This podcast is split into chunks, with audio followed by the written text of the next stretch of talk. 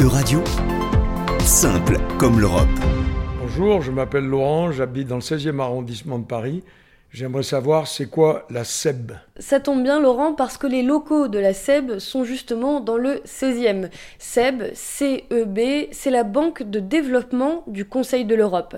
Christian Tabacarou en est le directeur des prêts et du développement social. La SEB a été créée en 1956 lors des bouleversements, des changements politiques qui ont secoué l'Europe après la guerre. Tous ces changements, tous ces bouleversements ont entraîné un influx massif de réfugiés de personnes déplacées partout en Europe, euh, dans tous les pays. Et au départ, ça ne concernait que 8 États membres du Conseil de l'Europe. Aujourd'hui, la banque compte 42 États membres.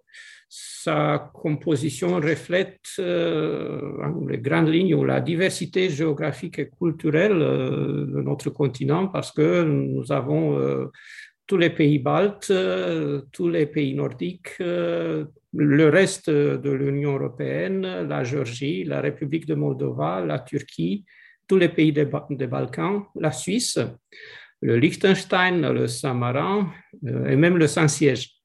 En 2020, nous avons accueilli l'Andorre et cette année, l'Ukraine s'apprête à nous rejoindre en tant que 43e pays membre de la CEP. Avec un portefeuille de près de 19 milliards d'euros, la Banque de développement du Conseil de l'Europe promeut la cohésion sociale. Son objectif principal, renforcer l'intégration sociale en Europe.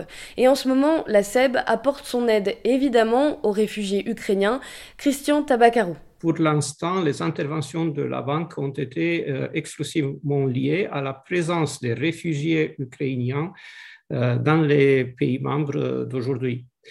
Et de ce point de vue, euh, la banque a été parmi les premiers, sinon la première euh, institution financière, euh, banque de développement qui a versé des dons pour fournir une aide immédiate aux, réfugiés à la frontière.